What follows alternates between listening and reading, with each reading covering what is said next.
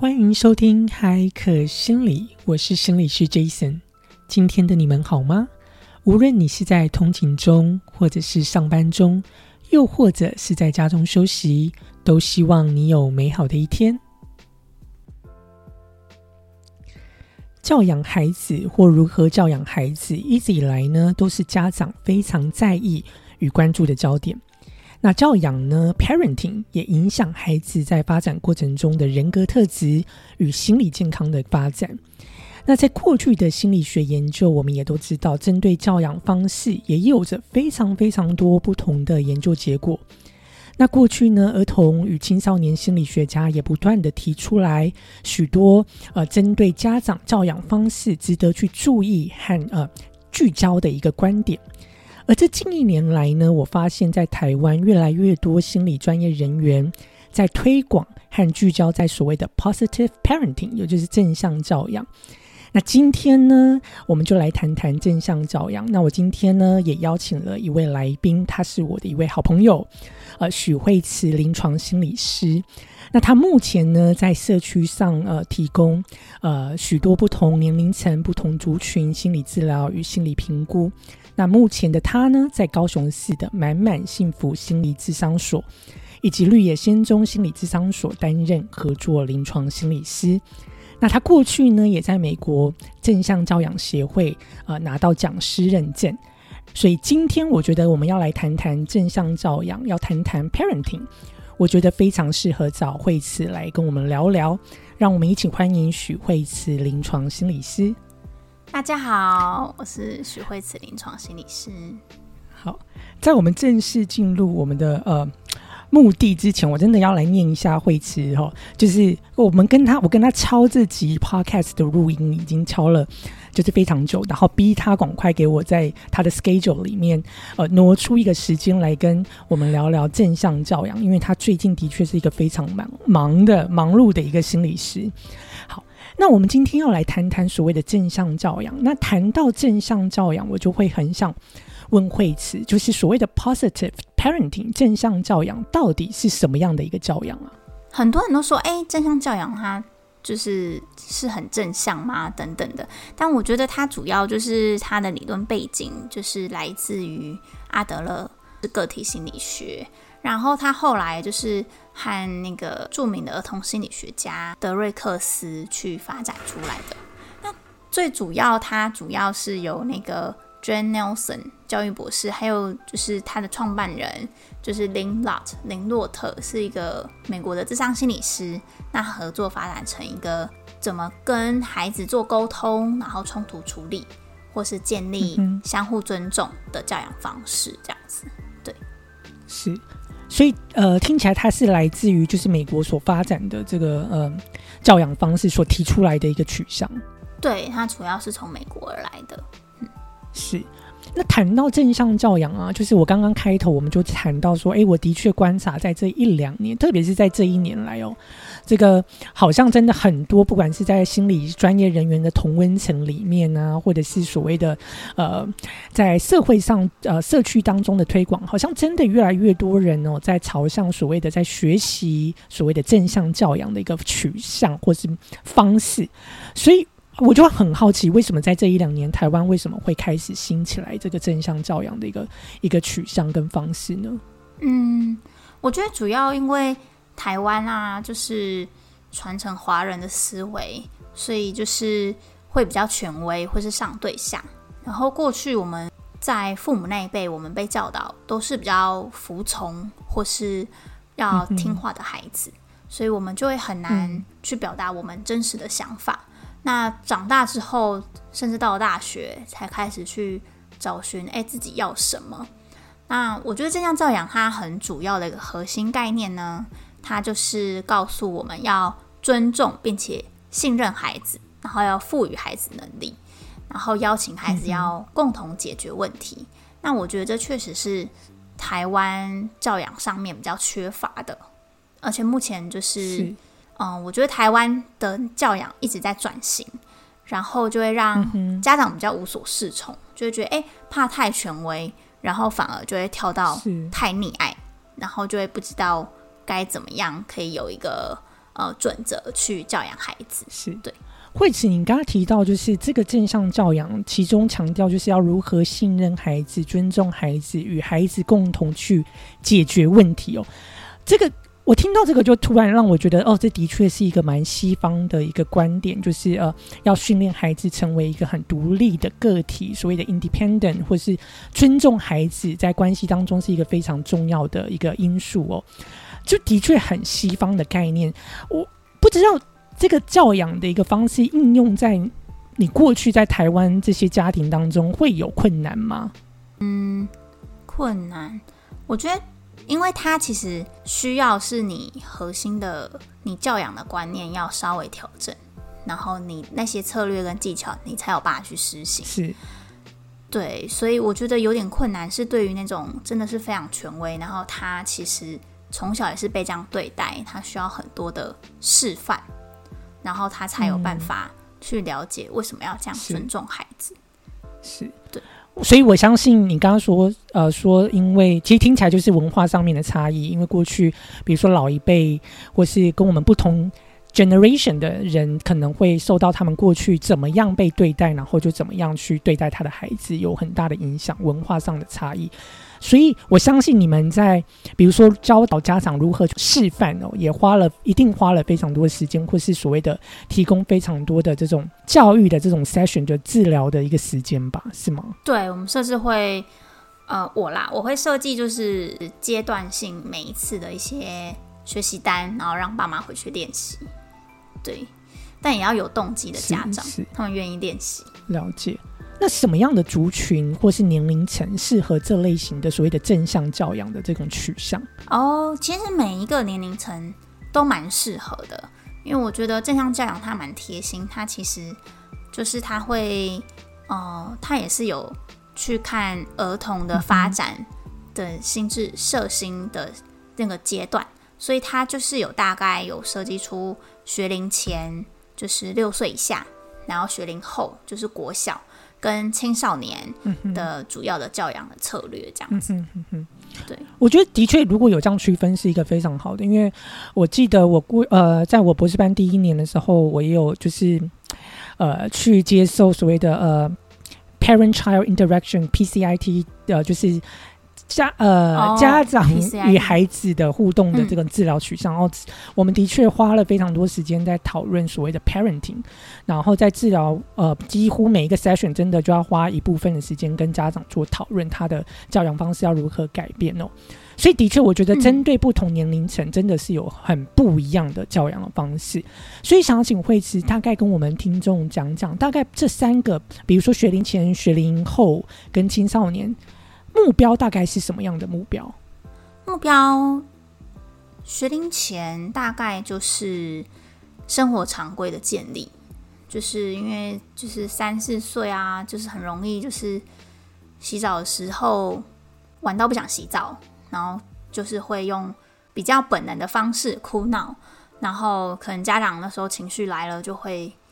呃有情绪，然后就也会打骂等等，然后这样两个就会僵在一起。所以学龄前主要就是生活常规，什么时候要吃饭啊，什么时候要睡觉。那学龄后就是多一点赋予尊重，多一点让他有自己选择的一些部分，在没有危及他的一些危险下。那青少年要更多的就是去赋予信任跟尊重。对，但我觉得就是，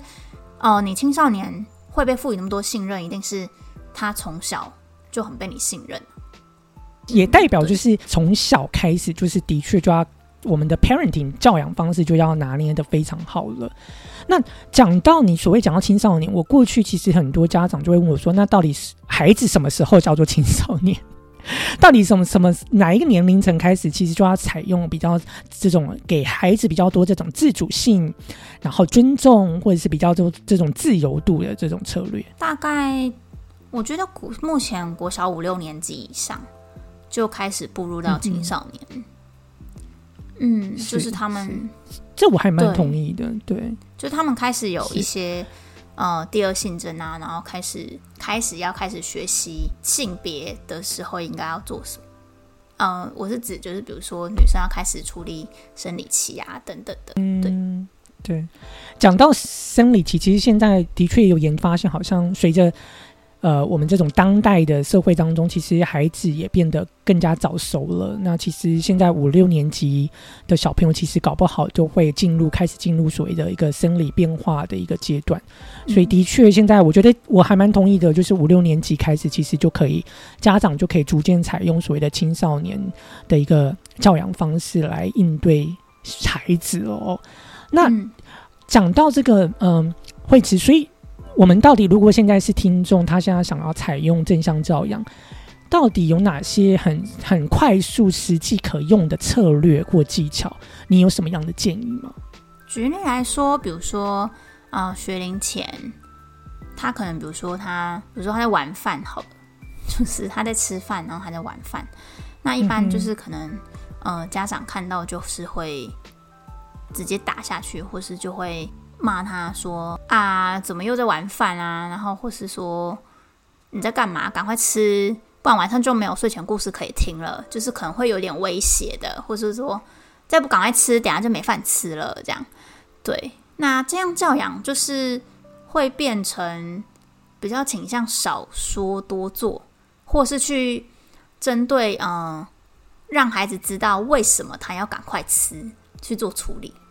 比如说。有有一个示范例子，就是说，哎，我看到你在玩有玩食物，然后且在盯着就是饭桌下面看，然后我听到你说你不喜欢吃饭，所以我想说，哎，你可能是累了，然后不太饿，对不对？还是你不喜欢今天的菜？就是他会有一点比较让家长学习同理，站在孩子的角度，不会那么快的预设立场，就觉得哦，你又在干嘛？这样子，对。学龄后的部分就是，比如说会给他一个冷静区，我们会叫积极暂停区。然后我觉得家长也蛮需要，就是不要让两方都在情绪的高峰的时候进行沟通，然后让彼此的大脑稍微冷静一下。然后那那个区域是让孩子是觉得安全的，然后但是也要让设限，让孩子知道，哎，他要告诉家长他多久以后就会出来。比如说设立一个小帐篷啊，啊，而且是让孩子自己选，然后他可以决定里面放什么东西，就是在没有危险物品之下，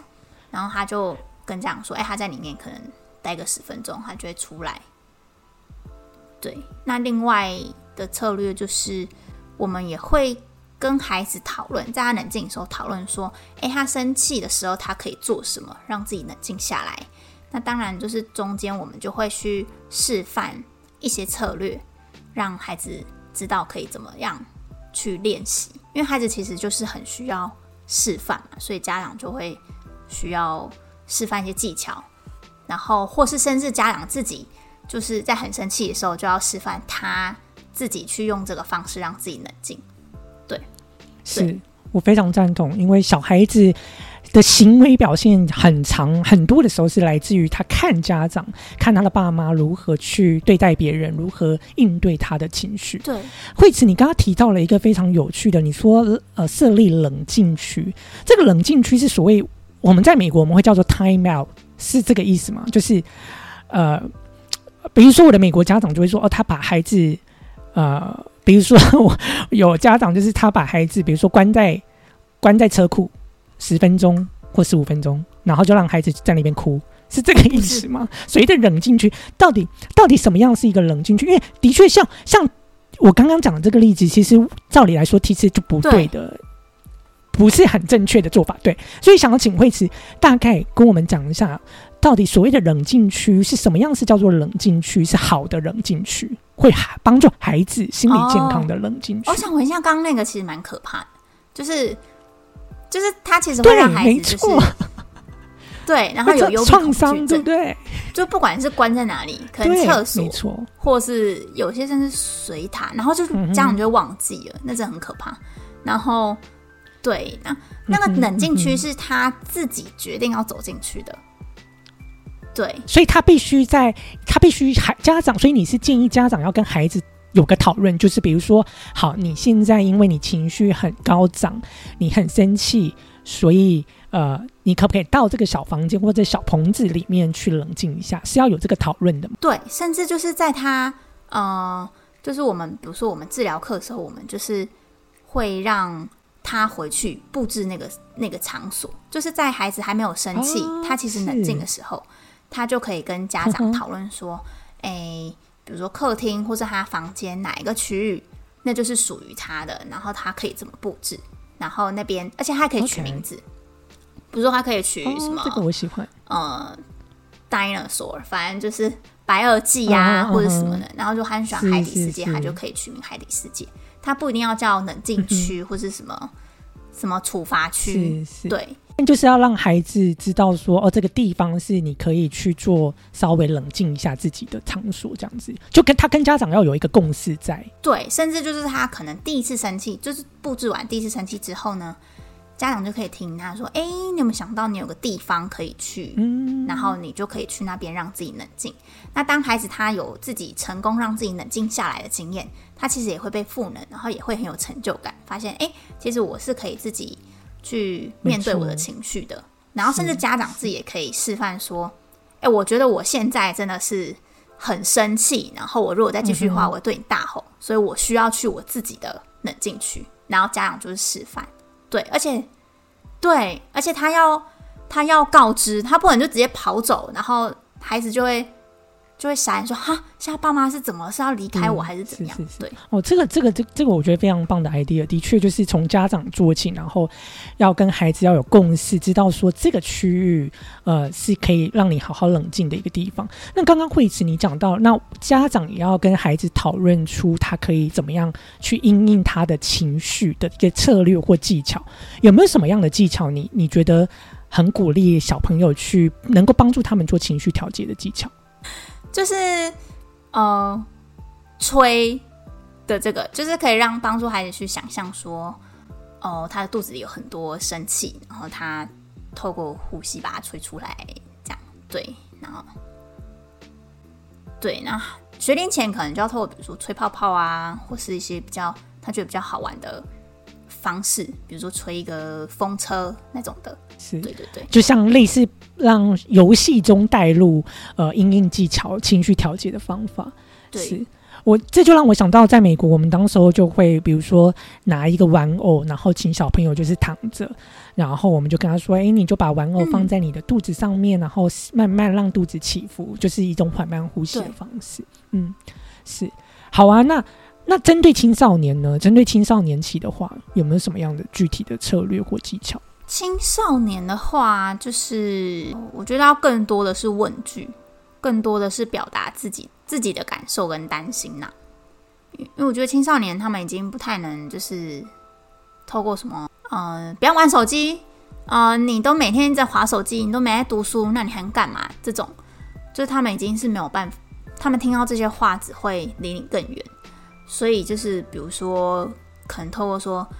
嗯，用讨论方式，比如说，哎，我看到你现你最近好像，嗯、专注在手机上面的时间有点多，那我们是不是要讨论什么时候才能去进行作业？或是你是不是我发现你觉得你对于学习觉得动机很低，是是发生什么事情？这样的方式，甚至他们里面有个技巧，就是家庭会议就是用开会方式，然后那个时间他可以表达他的想法。这个我也觉得非常棒的 idea，因为的确，嗯、家庭开会在我在美国好像是一个非常几乎啦，我记得我当时几乎每一个家庭我们都会去讨论的，就可不可以就是比如说我们在晚餐之后，大家可以坐下来哦，有个十分钟、十五分钟来讨论一下哦，彼此今天大概有什么样还没有。想要跟家长表达的啊，或者是还没有想要表达的什么东西，都可以在趁这个十到十五分钟，在家庭开会当中提出来。我觉得的确是一个蛮 蛮好的，能够让青少年在这个阶段当中有很多的不满，很多的这种想要让家长注意到的行为跟情绪，能够适时的去表达。我觉得是非常棒的。哦，好啊，我觉得今天提出来的。针对这三个大的年龄族群，然后三个的不同的目标、行为的策略，或是教养的一个方式的调整，我觉得的确可以让我们学习到蛮多的。那希望各位听众能够开始去采用这些策略跟技巧。如果你觉得你希望听更多关于这种正向教养、不同教养方式的内容，欢迎你到我们的 IG、Instagram 或者 Facebook 留言。如果你想要慧慈心理师在上来谈谈更多不同的主题，也欢迎你留言。希望你喜欢今天的 podcast 的内容，期待与你在下一集的相遇。